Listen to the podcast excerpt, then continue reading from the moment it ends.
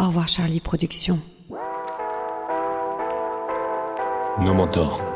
Bonjour, c'est Abel Samo et bienvenue sur Nos Mentors, la première série de podcasts faite par des étudiants pour tous ceux qui ont soif d'apprendre et de comprendre. La vocation de Nos Mentors, c'est de vous accompagner dans vos choix afin de vous aider à faire la différence à travers des rencontres. Avec Nos Mentors Digital, nous allons à la découverte de managers et entrepreneurs travaillant dans le milieu du digital. Nous parlons de leur parcours et des enseignements qu'ils en ont retirés, mais aussi de stratégie digitale, d'entrepreneuriat dans la tech et des prochaines tendances. Aujourd'hui, je suis super heureux de recevoir Simon Davla, CEO et cofondateur de Batch. Même si le nom de Batch vous est inconnu, il y a énormément de chances que vous receviez chaque jour sur votre portable une notification push provenant de cette plateforme. Dans cet épisode, on parle de la folle histoire de Simon depuis sa première boîte jusqu'à Batch, en passant par AppGratis, son ancienne startup avec laquelle il avait craqué le marché des applications mobiles et avait levé 10 millions lorsqu'il s'est fait éjecter de l'Apple Store du jour au lendemain. Simon nous explique comment il a rebondi et nous parle de l'app écosystème, de Batch pendant le Covid et d'entrepreneuriat au sens large. Bonne écoute Bonjour Simon, je suis très heureux de te recevoir pour cet épisode. Tout d'abord parce que tu as été euh, chaudement recommandé par d'autres invités euh, que j'ai déjà reçus sur le podcast, mais aussi parce que on se connaît depuis longtemps. En fait, j'avais euh, réalisé mon stage de troisième dans ton ancienne boîte App Gratis, donc ça date d'il y a un petit bout de temps. Si tu veux bien, je vais commencer par te présenter et n'hésite pas à me couper si tu veux rajouter quelque chose. Ça marche. donc Simon Davla, tu es cofondateur et CEO de Batch une plateforme de communication pour les marques et médias, historiquement spécialisée sur les protocoles de notification push, euh, qui sont les notifications que l'on reçoit sur notre portable et depuis peu sur notre navigateur web. Batch est en pleine croissance et d'ailleurs vous recrutez activement car il y a une trentaine de postes ouverts pour une équipe actuelle d'une cinquantaine de personnes. Et pour expliquer un petit peu l'étendue des clients de Batch, quand vous recevez des notifications de votre banque, du Monde, du quotidien Le Parisien, de la RATP ou même maintenant du gouvernement, en fait, c'est Simon et Batch qui les envoient. Ouais, exactement. C'est marrant parce que d'ailleurs, on a travaillé il y a pas très longtemps avec une. C'est important de le préciser effectivement pour les gens qui ne sont pas des, initiés de ce secteur parce qu'on a fait une, on, a bossé en début d'année avec une agence de, de, com et de RP qui a notamment fait une sorte de gros sondage d'opinion. Euh, autour de Batch euh, et de son métier et on a réalisé qu'une grande partie des gens en fait avaient pensaient que les notifications push qu'ils recevaient sur leur iPhone ou leur Android euh, tout au long de la journée euh, apparaissaient étaient envoyées par le téléphone et apparaissaient un peu comme par magie comme si c'était l'application qui qui l'envoyait directement sur le téléphone et en fait beaucoup de gens effectivement ne se rendent pas compte que derrière ces protocoles de communication il y a des très très grosses infrastructures comme les comme les nôtres qui répondent à plein de cas d'usage différents qui soient transactionnel one-to-one, qui soit marketing, qui soit éventuellement broadcast.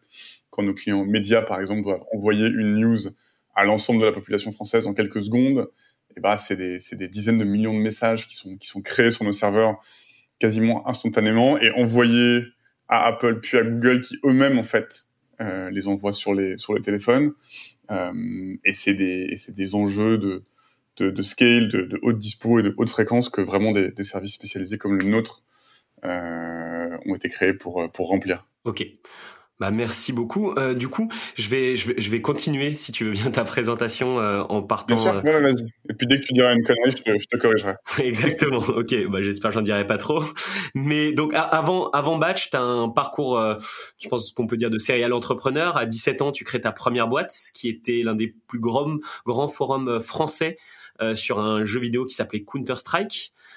Ouais, alors je je pense pas que je me définisse comme un serial entrepreneur parce que j'ai jamais j'ai pas j'ai pas commencé euh, à créer des sites sur internet euh, poussé par un désir d'entreprendre en, vrai, j'étais vraiment euh, à l'opposé de ça, j'étais plutôt un vrai un vrai passionné euh, entre je sais pas 14 ans et et 17 ans, je, j'ai un peu mis mes études de côté pour passer de 10 à 15 heures par jour dans un cybercafé au tout début de l'internet, notamment sur un jeu qui s'appelait Counter Strike, qui s'appelle toujours. Euh, et, euh, et c'était le début des vraies grosses communautés en ligne, euh, des jeux vidéo multijoueurs en ligne. Et donc, à travers ce jeu, j'ai rencontré plein de plein de gens, certains qui sont devenus des amis, euh, des amis que j'ai pour la plupart d'ailleurs quasiment jamais rencontrés de ma vie en vrai.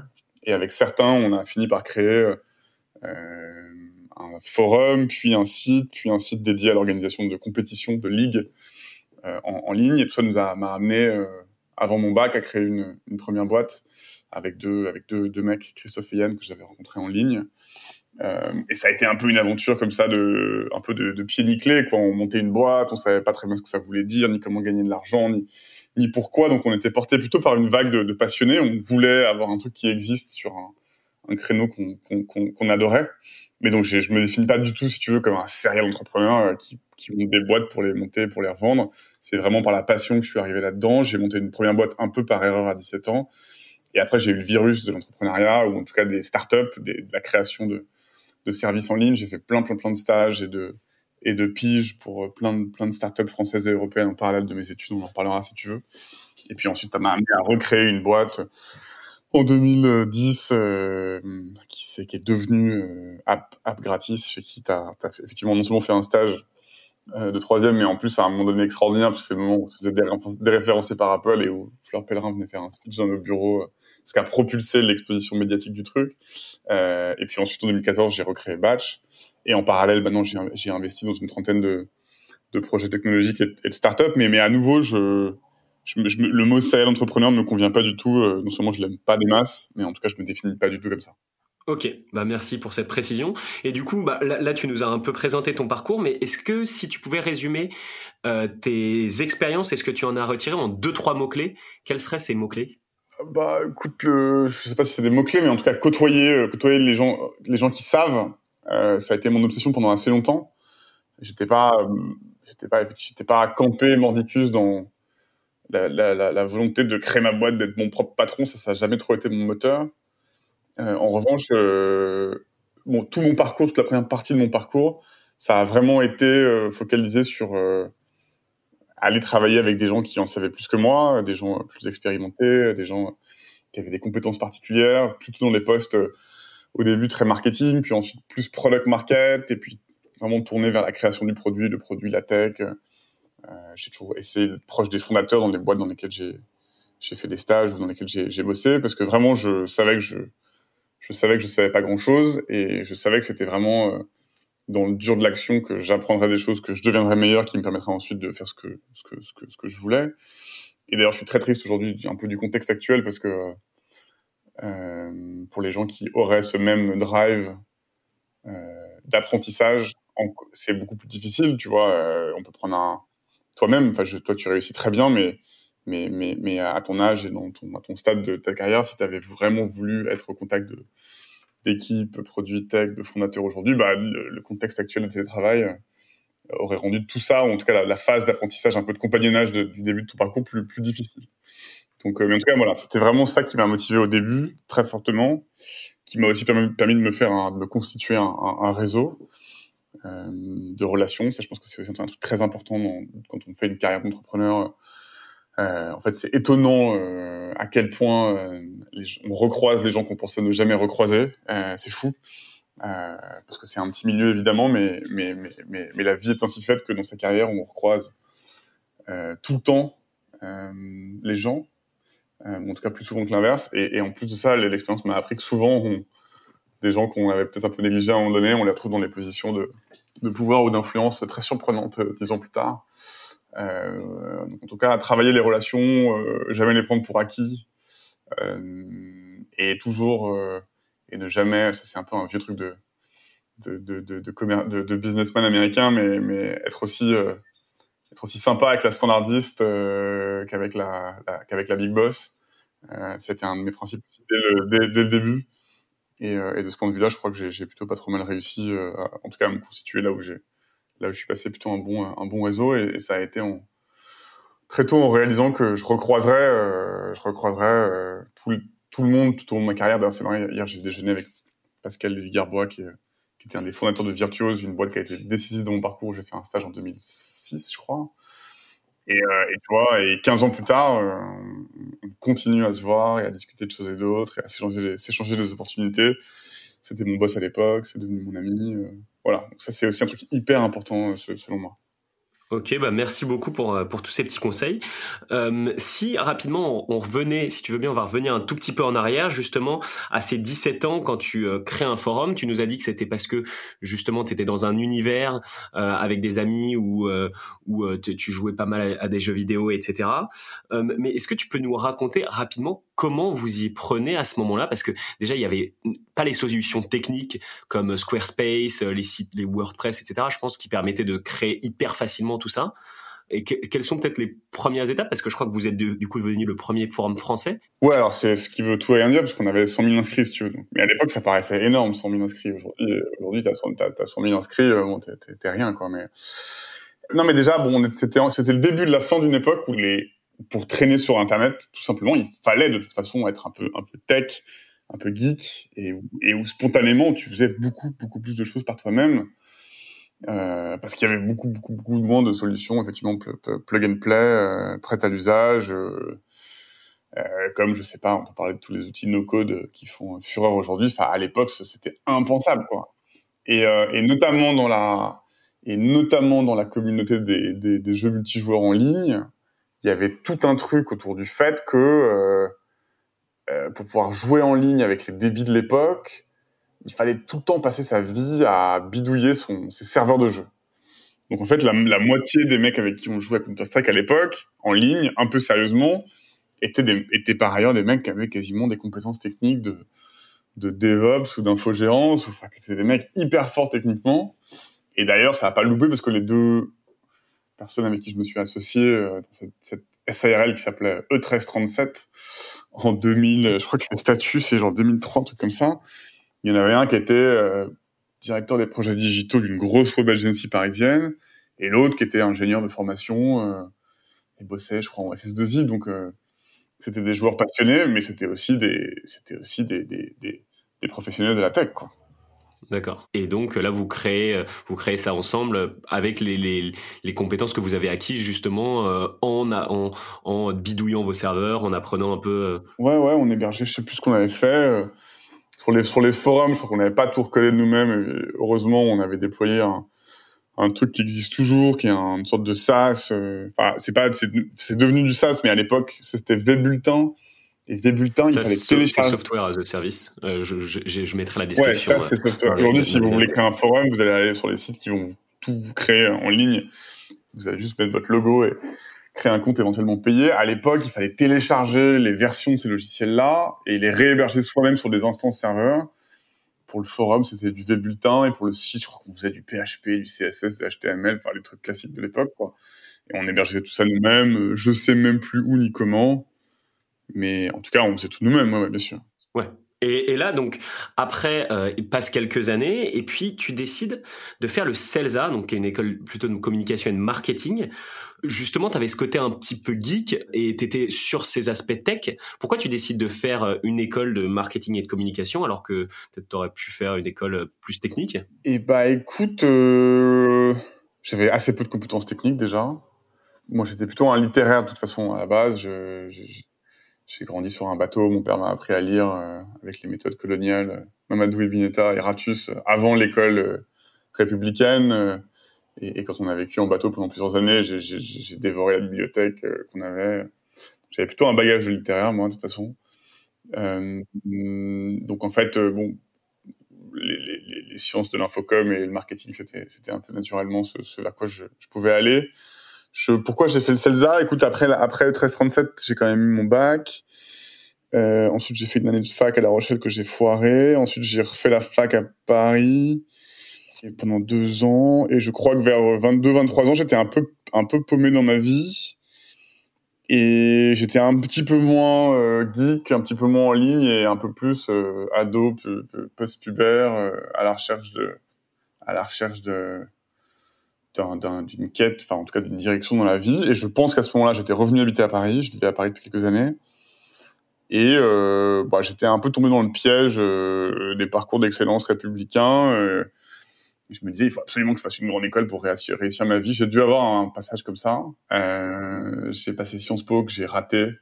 À ma... C'était une de mes grandes déceptions dans ma vie. de pas être... Parce que j'étais convaincu que Sciences Po était fait pour moi. Mais à l'évidence, Sciences Po ne pensait pas pareil. Euh, et j'ai tenté le CELSA. Euh, et, euh, et, ils m'ont pris. Et je me rappelle, je me rappelle très distinctement que ça a été quand même un des. J'ai une, une, grande reconnaissance envers le CELSA parce que j'étais à un moment donné de ma vie où j'étais, ouais, j'étais un, un, peu dans, un peu dans l'ornière. J'étais assez mal dans ma peau. J'étais pas, j'étais pas bien. Et le fait d'être, je me sentais un peu hors système en fait.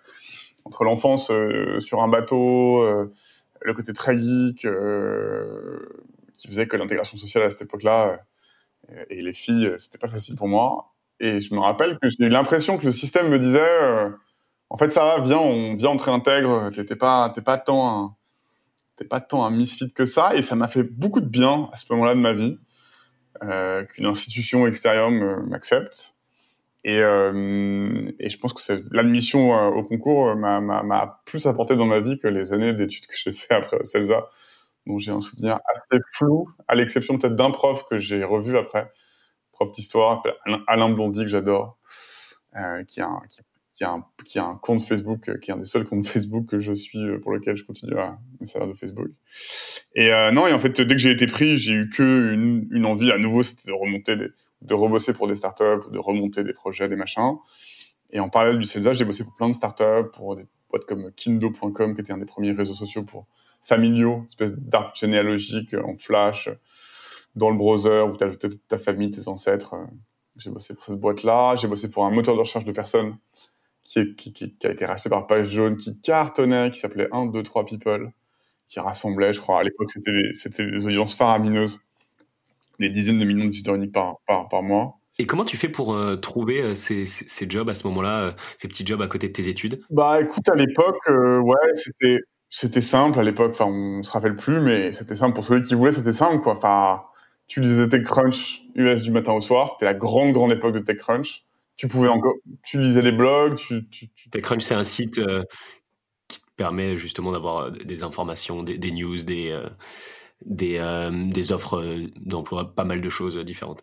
Ouais, c'était un des premiers grands, grands blogs technologiques au monde, le plus, un des plus connus. Donc tu lisais ça, c'était les tout débuts de Twitter, mais vraiment tout, tout début. En fait, avant, il y avait les blogs, donc tu lisais des blogs. Donc, en fait, tu pouvais, c'était une époque où où le contenu intéressant n'était pas encore euh, complètement enseveli sous une des tonnes de contenu de merde. Donc, euh, tu trouvais ce que tu voulais, tu te formais un peu sur le tas. Et en vrai, à l'époque, les startups elles-mêmes euh, qui devaient se développer, il y avait déjà quand même un environnement euh, de venture capital. Les boîtes dont je te parle étaient financées. Et quand elles faisaient un déploiement européen, elles étaient infiniment contentes de tomber sur un Simon Davla qui était prêt à leur faire la com, les RP, la localisation du site, les blog posts, les partenariats, le SEO, le machin, le truc. Et donc, euh, bon, je, suis passé de boîte en boîte, me faisant rémunérer bon an, mal an, euh, mais surtout parce que je voulais bosser pour des boîtes.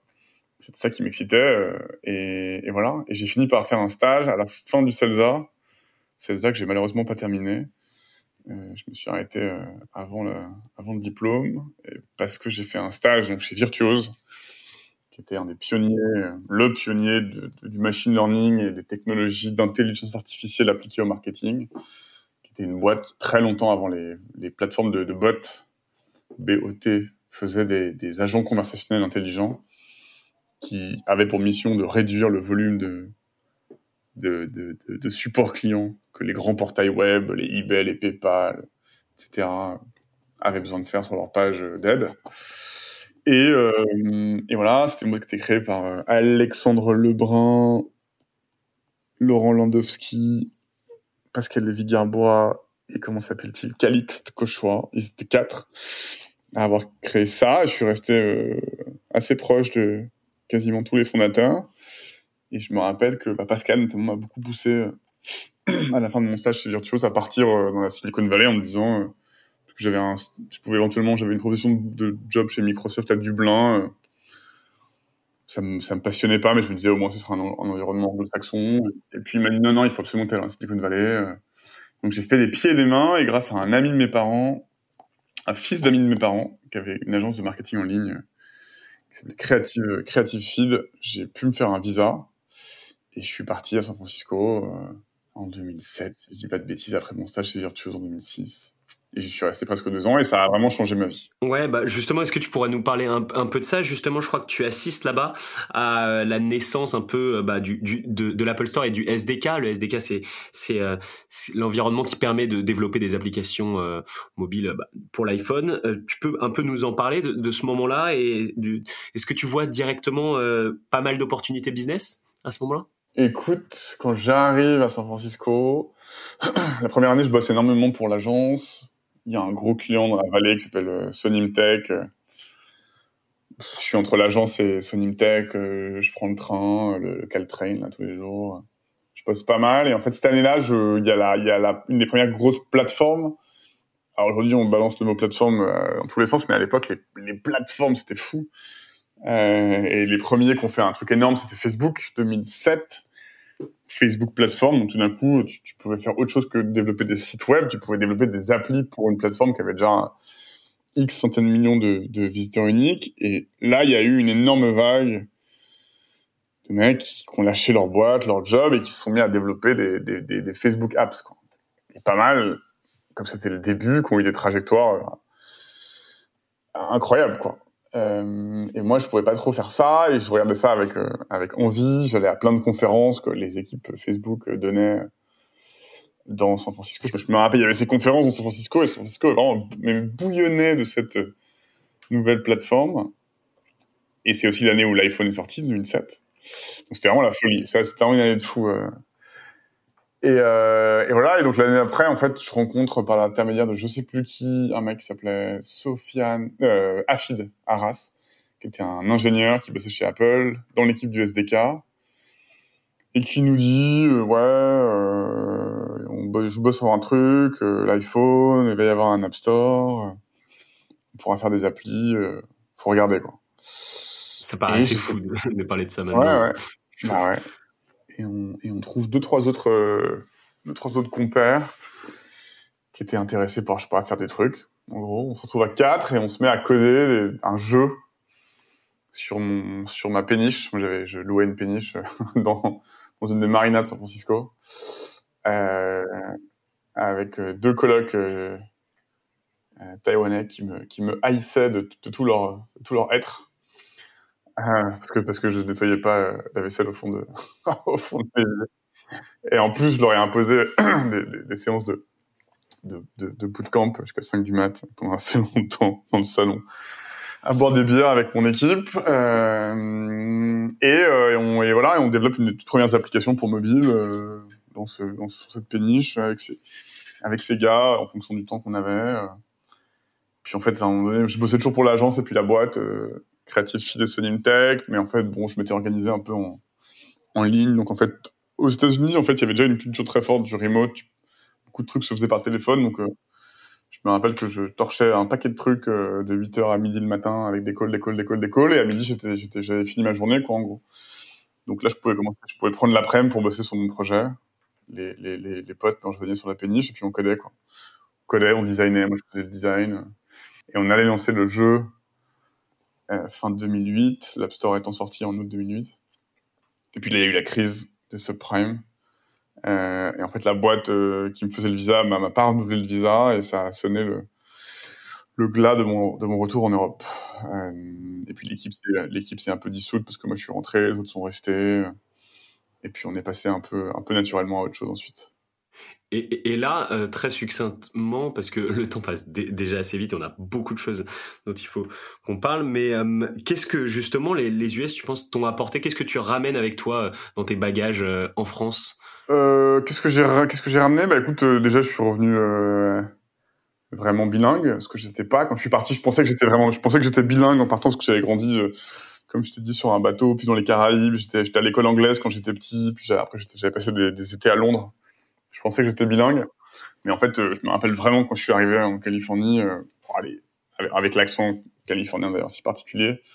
En les premiers mois, c'était affreux, quoi. Je n'arrivais pas à me faire comprendre. Euh, les gens me regardaient en me faisant répéter trois fois. C'était hyper humiliant, donc ça m'a obligé à vraiment devenir bilingue. Et voilà. Et depuis, depuis je le suis. Alors, quand, quand je repasse quelques semaines aux États-Unis, c'est ça, ça, mon, bel accent californien revient d'autant plus fort. Mais ça, c'était un premier truc. Qu'est-ce que j'ai appris d'autre? Je dirais que la psychologie américaine et, la, et plus particulièrement la psychologie des Américains ou en tout cas des, des professionnels de la tech dans la Silicon Valley, ça m'a. Je peux pas dire que j'ai côtoyé l'élite de la Silicon Valley pendant ces deux années parce que j'étais hyper jeune, et, mais j'ai quand même rencontré, j'ai rencontré plein de gens qui montaient leur boîte, qui avaient mon âge et qui aujourd'hui sont, sont, sont, soit à la tête de boîtes gigantesques, soit ont vendu leur boîte X milliards, soit sont des postes de direction dans des grosses euh, des gros, des gros GAFA. Donc, euh, je me suis fait aussi un petit réseau à l'époque, des gens qui ont, eu des super carrières. Je dirais que la psychologie américaine, je la comprends bien maintenant, grâce à cette expérience-là. Euh, et qu'est-ce que j'ai acquis aussi comme euh, j'ai aussi acquis la certitude que je ne voulais pas habiter là-bas. D'accord. Ok. Donc j'étais euh, par ailleurs pas si mécontent de, de revenir euh, après mes après mes presque deux années là-bas. Quoi. Et, et là, tu rentres, euh, alors pas forcément directement après, tu crées App Gratis, ou c'est pas di- directement App Gratis comme on le connaît avec euh, l- l'application euh, que peut-être nos auditeurs ont, ont, ont déjà utilisé, mais vous passez par un, au début un blog, une newsletter avant de créer cette application. Est-ce que tu peux nous parler un peu des débuts de cette société en tro- deux trois minutes? Comment, euh, d'où l'idée vient? Et quelles sont les premières étapes que tu que tu fais pour euh, pour mettre en place? Bah, c'était assez, assez empirique. Écoute, euh, en fait, quand je rentre à Paris début 2009, euh, mon équipe s'est un peu dissoute. J'ai plus de développeurs. Je sais que les applications, c'est un marché qui va être énorme, mais à cette époque-là, c'est encore un petit marché. Il, y a, peu d'applis, il, il y a quasiment pas d'argent. Pour faire de l'argent sur mobile, il faut vendre ton app 99 centimes. Enfin, c'est un peu ridicule. Il y a, il y a, il y a, il y a, un- je dirais qu'il y a, il y a, un- il y a de l'effervescence, mais il y a, il y a pas de marché, il y a pas d'argent. Quoi. Donc, euh, C'est l'époque de Doodle Jump. Ouais, c'est ça, ces jeux-là, Doodle Jump. euh, Il y avait plein, les, les noms commencent un peu à m'échapper, c'est loin maintenant, mais bref, donc je me dis, bon, je veux, je, en gros, ce que je me dis, c'est que je veux rester au contact de ce marché, donc je crée un blog. Je, je fais un blog, euh, tu vois, je fais du rédactionnel, euh, je prends un WordPress que je customise moi-même, euh, puis tous les jours, je teste deux, trois applis, et puis en faisant ça, euh, bah, ça me permet de, ça me permet d'être en contact avec les développeurs, parce que j'envoie un mail à tous les développeurs pour leur dire, bah voilà, euh, hum, je vais tester ton app sur mon blog, est-ce que je peux t'interviewer au passage Bla bla bla. Donc, je me fais un super réseau de développeurs en faisant ça. Hum, Et puis le marché, le marché se constitue petit à petit. C'est-à-dire que je vois arriver, je vois arriver un jour un développeur qui me dit ah bah c'est cool, euh, hum, t'as un blog spécialisé avec je sais pas quoi 10 000 lecteurs par jour. Moi je lance ma nouvelle version de mon app qui a plutôt bien marché. euh, je voudrais que tu me fasses un article, une bannière et un truc. Est-ce que voilà, j'ai 500 balles.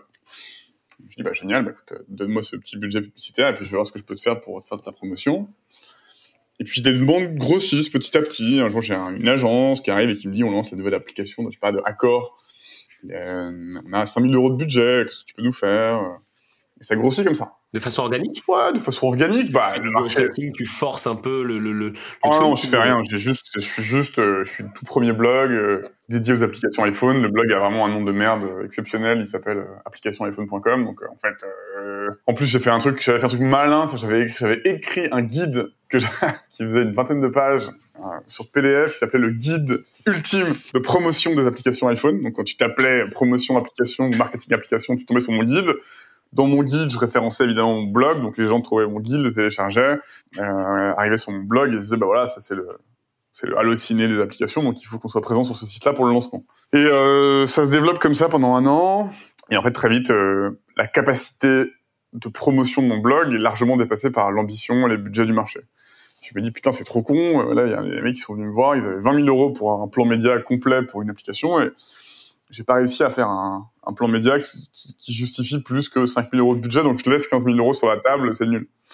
Je vais pas pouvoir me donc je, cherche des, projets, des idées pour pour, pour, pour, faire un truc qui ait plus d'impact, quoi. Euh, et je regarde plein de modèles différents, euh, et je finis par faire celui qui me paraît le plus simple, euh, et qui est de faire une newsletter quotidienne avec tous les jours une app gratuite. Il y a déjà un truc comme ça à ce moment-là aux US qui s'appelle Free App a Day, très très mal fait, euh, mais qui marche.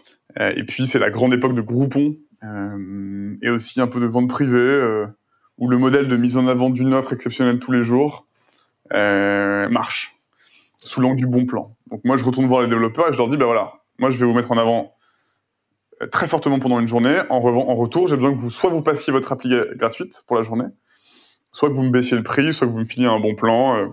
Il y a plein plein de modèles différents. Et ça, ça, ça marche pas mal pendant un 6-8 mois. Sur un mode newsletter, on arrive, je sais pas, à 20-30 000 abonnés, donc euh, on vend des petites campagnes de promotion. euh. mais je sens que ça marche bien, tu vois, je vois les taux de conversion euh, se stabiliser, je vois l'audience grossir, je me dis, bon, on a, on a 20 000 abonnés, si on arrive à avoir un million d'abonnés, on a un truc énorme, quoi. Donc, euh, donc je me dis, j'y croyais à mort à ce moment-là. Et puis j'essaie de lever des fonds, j'y arrive pas. Euh, D'ailleurs, au passage, je me fais escroquer par un fonds d'investissement. qui balance tout mon BP et ma presse à de leurs anciens stagiaires qui un an après viendra me faire un concurrent direct. Bon. Ah oui, effectivement. Ouais. Mais bon, ça c'est une parenthèse, c'est comme ça, c'est la vie. Et, donc j'arrive pas à lever des fonds en tous les cas parce que je sais pas quoi, je suis trop jeune. Enfin, il y a quasiment pas de boîte quoi. J'ai une newsletter donc à l'époque c'était quand même dur de lever des fonds. Ouais, bien sûr. Juste une newsletter et, j'ai de la chance parce qu'on lance, on lance, on finit par développer avec un développeur de l'époque, s'appelle Eric Dossard, l'application dédiée à la newsletter gratuite. On la sort dans l'App Store en octobre 2010. Ce jour-là, je fais une newsletter en disant à tous mes abonnés, ah bah les gars, euh, bonne nouvelle, maintenant vous avez plus avoir besoin euh, d'ouvrir votre boîte mail pour avoir l'app du jour, vous allez pouvoir l'avoir directement sur votre tel. Du coup, immense engouement dans les 20 000 abonnés, ils la téléchargent tous. Elle devient numéro un de l'App Store euh, la journée même. Et à l'époque, les, classements, les classements de l'App Store étaient, hyper puissants et, et, procuraient une visibilité dingue. Et en fait, on passe de 20 000 abonnés à presque 500 000 grâce à l'application en quelques semaines. Et là, on change de, on change de galaxie. Tout d'un coup, les campagnes de mise en avant d'appli qu'on fait génèrent plus quelques centaines de téléchargements, mais des dizaines de milliers.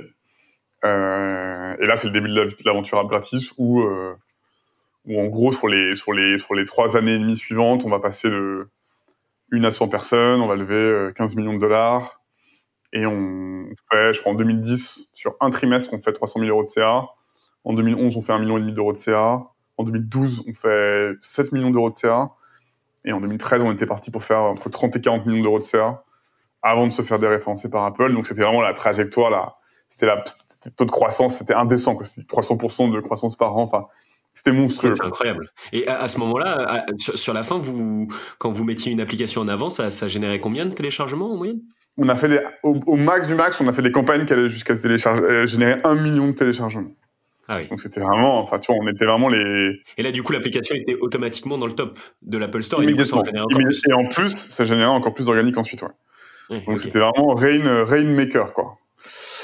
Et donc c'est évidemment pour ces raisons-là que Apple à un moment donné a dit euh, stop les gars, euh, là vous avez c'est bien, vous avez, vous avez bien braconné. Euh, well done, mais enough is enough. Et ils ont déréférencé l'appli en 2013, en avril 2013. Et bon, c'est vrai que ça a été hyper douloureux pour moi. Et ce qui s'est passé ensuite l'a été encore plus. Mais, mais à l'époque, à l'époque, je, enfin, tu vois, rétrospectivement, je peux pas en vouloir à l'équipe d'Apple de s'être dit, bon, bah là, il, les mecs ont trouvé un, ils ont trouvé une faille, ils l'exploitent, ils l'ont exploité jusqu'à présent, tant mieux pour eux, maintenant ça s'arrête, quoi. Et bon, voilà, c'est comme ça.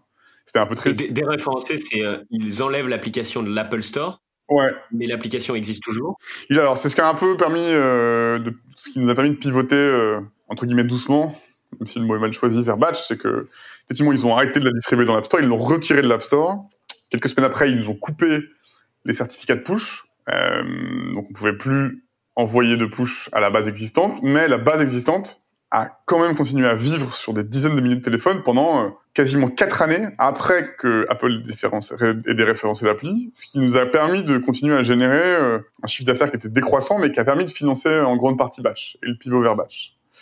Dans notre malheur, on a, eu ça. Donc effectivement, ouais, c'est ce qu'ils ont fait. Ils, ils, nous ont coupé de la source unique de distribution euh, qui était la nôtre à ce moment-là. Et, euh, et, là, à ce moment-là, par contre, euh, vous pouvez pas euh, essayer d'avoir euh, plus de téléchargements sur Android ou quoi que ce soit. Ça, ça, marche pas forcément. C'est vraiment Apple. C'était vraiment votre poule aux d'or, l'Apple Store? Ouais, ouais, ouais, ouais, ouais, ouais, On a, on a, on a, on a lancé en 2013 sur Android d'ailleurs, en se disant que peut-être on trouverait un relais. Mais en fait, à l'époque, la monétisation sur Android était vraiment, vraiment mauvaise. Et sur, et sur là où sur iPhone entre guillemets, on achetait un téléchargement 1 euro et on le revendait 5, 6, 7 euros. Donc, c'est des marges exceptionnelles. Parce qu'à un moment donné, pour accélérer la partie, on s'était remis à faire de l'achat média. Sur Android, on achetait un téléchargement 1 euro et on le revendait 1 euro 10, quoi. Ça n'avait aucun sens. les bons jours, et les mauvais jours, on le revendait, on le revendait 50 centimes, quoi. Donc, euh, donc ouais, euh, Android, ça va marcher. Vraiment, l'environnement qui concentrait toute la valeur à l'époque, c'était, euh, c'était vraiment, euh, c'était vraiment iOS. Quoi. Et, et, là, j'imagine que ça doit être assez dur euh, à ce moment-là pour toi. Est-ce que euh, il y a deux trois leçons que tu en as retirées que tu as peut-être appliquées chez Bash et qui pourraient peut-être servir à nos auditeurs? Euh, C'est difficile de. Ouais, j'ai un peu de mal à faire toujours cet exercice-là de les, petites leçons activables. Euh, Bah non, mais en, gros, j'ai pris une bonne claque, quoi. C'est vrai que c'est vrai que de temps en temps dans la vie, euh, parce que maintenant je commence à être un vieil entre un vieux, tu vois. J'ai 35 ans, je monte des boîtes depuis que j'ai 17 ans. Ça fait mine de rien 20 ans que je fais ça, donc euh, j'ai quand même vu passer un paquet de un, paquet de Godluro euh, qui arrivaient, euh, convaincus qu'ils allaient convaincre le qu'ils allaient convaincre le monde, euh, conquérir le monde et, et sur deux et en même temps hyper arrogant et Et j'étais exactement comme ça, moi, à l'époque. Je me sentais extrêmement sûr de moi, j'étais hyper arrogant. Je, là, là, récemment, je relisais des mails. J'ai dû faire des petits, euh, des petits travaux d'archives, là, récemment. Je, je, je, relis les mails que j'écrivais en 2012, 2011, 2012. Mais je, me prenais vraiment, mais pour le roi soleil, quoi. J'étais abaffé. Parce que j'étais porté par mon projet et que je me pensais plus malin que tout le monde, quoi. Vraiment. Et, euh, ce que j'étais probablement à l'époque, puisque c'est moi qui avais réussi à faire un truc qui cartonnait sur, sur mobile, quoi, et personne d'autre. J'avais craqué le truc, mais bon, c'était, c'était pathétique, quoi, mon comportement. Donc c'est vrai que là, je regarde ça avec, euh, avec pas mal de recul maintenant. Et bon, voilà, c'est pas une leçon, mais c'est vrai que dans la vie, on est, on, se prend des grosses claques. C'est les gens qui se prennent des grosses claques ont plus de chances que ceux qui s'en prennent pas, parce qu'il y a quand même énormément à apprendre à, s'en prendre.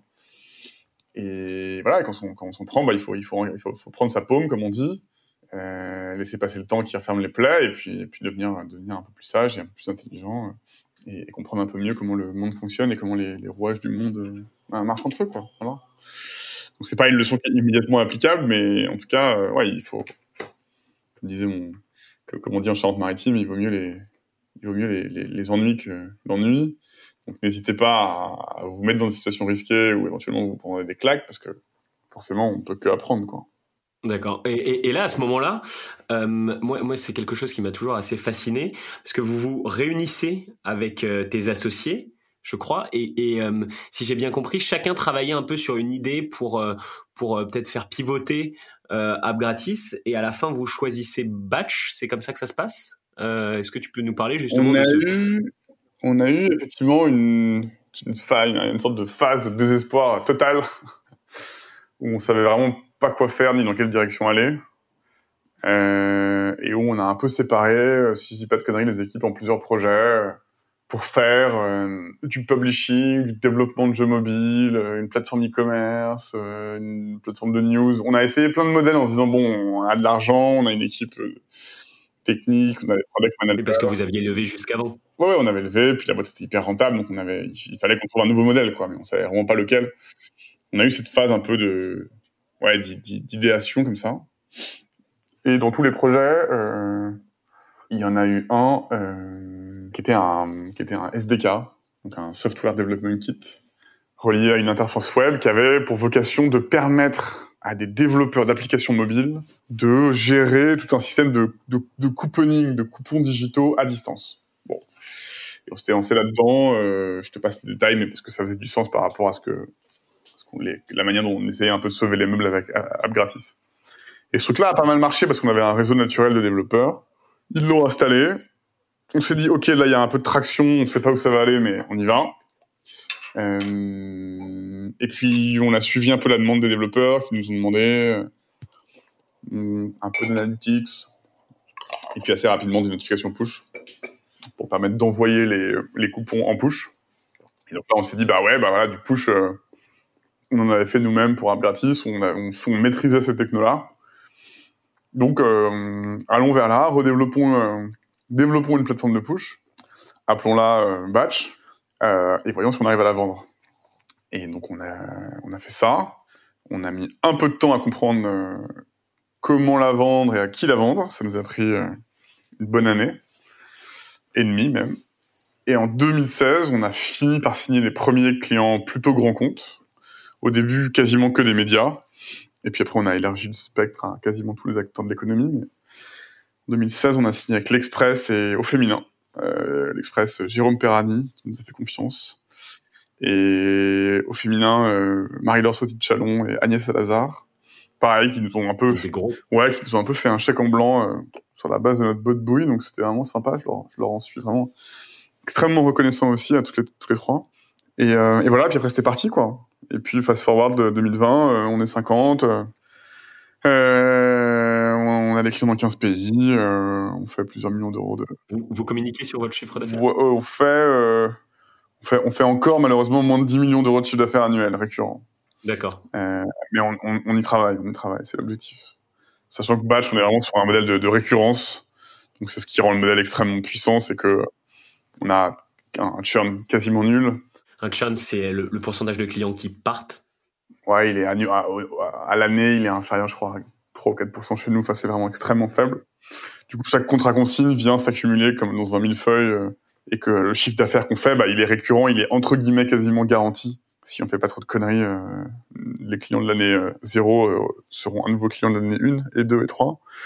Et du coup, c'est un modèle économique qui est, hyper puissant parce qu'il fait que croître et il permet de vraiment, de vraiment, euh, de vraiment forecaster très finement parce qu'il génère de la récurrence et la récurrence, c'est vraiment là ce qui est au cœur de la force des modèles économiques du, du SaaS. Quoi. Et bah, tu peux nous parler peut-être plus de batch en ce moment dans ce contexte de Covid-19 Là, on est, on est le vendredi, du, le premier jour du deuxième, du deuxième confinement. Euh, je vois que vous avez eu un partenariat avec le gouvernement où justement euh, vous êtes euh, très actif en ce moment. Est-ce que tu peux nous parler de ce qui se passe en ce moment chez Batch Écoute, ce qui se passe, c'est qu'on développe la boîte comme on l'aurait fait sans, le Covid, avec trois axes qui sont de créer le meilleur environnement pour notre équipe, de créer la marque référente des notifications push. Je pense que là, on est vraiment sur un track où on veut faire le. L'objectif, euh, c'est évidemment de faire le leader mondial de, cette technologie, de ces canaux de communication CRM. Euh, et donc pour ça, il faut qu'on crée une marque repère. Moi, mon but avec Batch, c'est de c'est de faire une marque, euh, je sais pas moi, comme Mailchimp pour les emails ou Stripe pour les paiements. Tu vois, la marque euh, top of mind à laquelle tu penses quand tu penses à, un segment, à un segment de, proposition de valeur. ça, c'est un énorme chantier. Euh, et puis commercialement, plus prosaïquement, là, on est aujourd'hui dans un premier temps focalisé sur un déploiement européen dans tous les pays limitrophes de la France et puis les pays nordiques. Donc euh, là, c'est vraiment du déploiement commercial, marketing, business ops.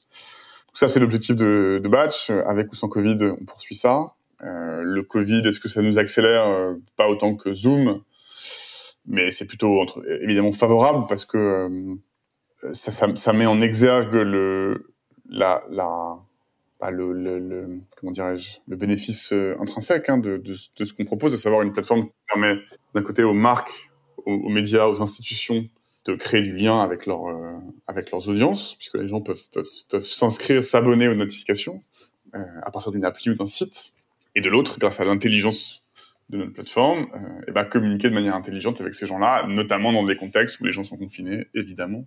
Euh, donc c'est un contexte qui, met un peu en relief euh, la dimension essentielle de ce qu'on fait. Ça, de ce point de vue-là, je peux pas te dire que c'est négatif pour, pour Batch. Et après, effectivement, ça a été une année aujourd'hui, enfin 2020 méga charnière, puisqu'en France, on a, effectivement contractualisé avec les, bah maintenant les, les, plus gros acteurs du marché, hein, tu vois la SNCF, quasiment toutes les grandes banques, quasiment tous les gros médias euh, qui vont du monde euh, aux Parisiens, euh, avec des grandes institutions comme effectivement la RATP. Le gouvernement, c'était un peu différent. Le gouvernement, dans les premiers jours du confinement de, mars, on, on, leur a mis à disposition de manière un peu citoyenne, euh, enfin complètement, un peu, je sais pas ce que ça veut dire maintenant rétrospectivement, mais en tout cas, on savait qu'il y avait un besoin pour l'infrastructure étatique de communiquer mieux avec la population. Euh, ils étaient effectivement euh, à la recherche de, leviers activables. Il y avait un besoin d'information monstrueux des gens autour du coronavirus. Euh, et on savait que notre plateforme était, idéale pour ça. Et donc, on a réalisé avec le... On était déjà un peu en contact avec le SIG, qui est le service d'information du gouvernement. On les a recontactés au premier jour du confinement en leur disant, bah voilà, nous, on sait qu'avec notre techno, on peut très rapidement vous permettre de créer un lien euh, et une communication directe avec des millions de Français. Et donc on leur a mis Batch à disposition, notamment sur euh, gouvernement.fr. Euh, ça a été pas mal relayé, et pas mal d'articles dans les échos, dans le Figaro, dans la Tribune, sur l'opération qu'on a mis en place. Et ça a effectivement permis d'informer des centaines de milliers, si pas des millions de Français, de ce qui se passait et de l'actualité du pays au travers de Batch et euh, via des campagnes de notification push. C'était un moment aussi qui était charnière parce qu'effectivement, euh, ça faisait passer euh, Batch, l'équipe, le produit, la marque euh, et la mission de la boîte dans une dans une, une nouvelle dimension quoi. Donc c'était évidemment euh, aussi un moment assez charnière. Ouais. Et euh, bah, d'accord, bah, merci beaucoup pour toutes ces précisions euh, sur Batch. Euh, avant de partir sur les questions de fin, j'avais aussi une autre question par rapport à l'app écosystème que tu connais quand même assez bien. Mm -hmm. Il y a plus en plus de grosses applications et qui génèrent de plus en plus de revenus. Mais d'un autre côté, il y a pas mal de personnes bah, qui sont un peu sceptiques sur le futur du, de l'app écosystème. qui disent que bah il y a peut-être trop d'apps pour tout, etc. toi, comment tu vois les choses évoluer et est-ce que tu vois des opportunités business à l'avenir? À Paris, notamment au niveau, au niveau macro, il n'y a jamais eu autant d'applications. C'est un, un, un, marché qui ne cesse de croître en volume et en valeur.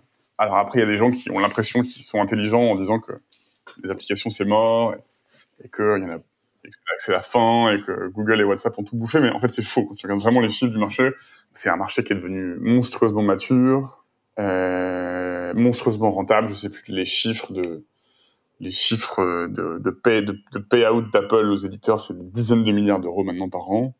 Euh, alors effectivement, une grosse partie de la valeur va aux plus grosses apps, mais il y a une long tail monstrueuse et des centaines de milliers d'applications qui, qui, qui, trouvent leur modèle euh, avec des plus petites audiences, mais des modèles économiques plus plus forts. Euh, euh Apple et Apple et Google ont sorti des briques de paiement de qui permettent maintenant aux applications de faire de la souscription, donc de faire comme nous avec Batch, du revenu récurrent, ce qui est, effectivement un moyen de paiement qui leur permet de solidifier leur modèle. Donc euh, non, non enfin, l'écosystème des applications, il a jamais été aussi, euh, il a jamais été aussi euh, aussi propice au fait de lancer des business. Hein. Ok, bah merci beaucoup. notre podcast s'appelle Nos Mentors. Ouais. pour toi, qu'est-ce qu'un mentor? Quelqu'un qui a du temps pour discuter, essentiellement. En vrai, tu vois un mentor idéalement avec une expérience ou une vision un peu préexistante et qui permet à une idée nouvelle de se confronter à une vision euh, euh, un peu plus un, un peu plus euh, avancée dans le temps.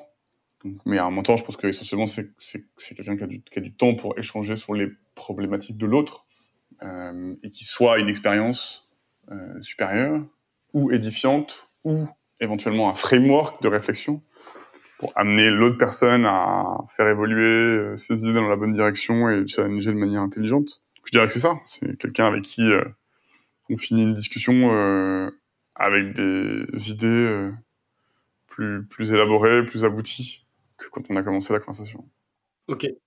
Bah, merci beaucoup d'avoir euh, d'avoir participé à cet épisode. Moi, en tout cas, j'ai beaucoup appris euh, et j'espère que nos auditeurs aussi. Bah, écoute, merci à toi, Abel. Et, euh, et en tout cas, bravo pour ton, pour ton parcours, parce qu'entre ton stage chez Albertis et aujourd'hui, tu as eu ce qu'on appelle un début de carrière fulgurant. Donc, j'ai envie de te dire, comme, comme un jour, euh, Jean-Louis Dumas a dit à mon grand-père sur un petit carton euh, imprimé, il a dit "Cher Francis, euh, c'est très bien, continuez comme ça." J'ai trouvé que c'était que le fondateur de Hermès, Jean-Louis Dumas. J'ai trouvé que c'était vraiment le plus bel encouragement qu'on puisse faire à quelqu'un, c'est "Vas-y, continue comme ça." Donc en tout cas, Abel, continue comme ça. Bravo pour ce que tu as fait pour ce podcast. J'espère va va continuer à croître et à se faire connaître. Et, et à bientôt pour le prochain épisode que j'écouterai avec attention. Ah, merci beaucoup. Au revoir. Ciao, Abel. Bonne journée. Bonne journée à tous. Merci d'avoir écouté cet épisode. Si cela vous a plu, vous pouvez vous inscrire à la newsletter sur le site nomentor.com et nous suivre sur votre plateforme de streaming favorite. Je suis preneur de vos retours, alors n'hésitez pas à nous suivre sur Facebook, LinkedIn, Instagram, où vous pourrez nous communiquer vos questions pour qu'on puisse améliorer ce programme ensemble. N'oubliez pas de partager le podcast avec vos amis si cela vous a plu et de mettre 5 étoiles sur Apple Podcast afin que nous remontions dans les classements. À bientôt!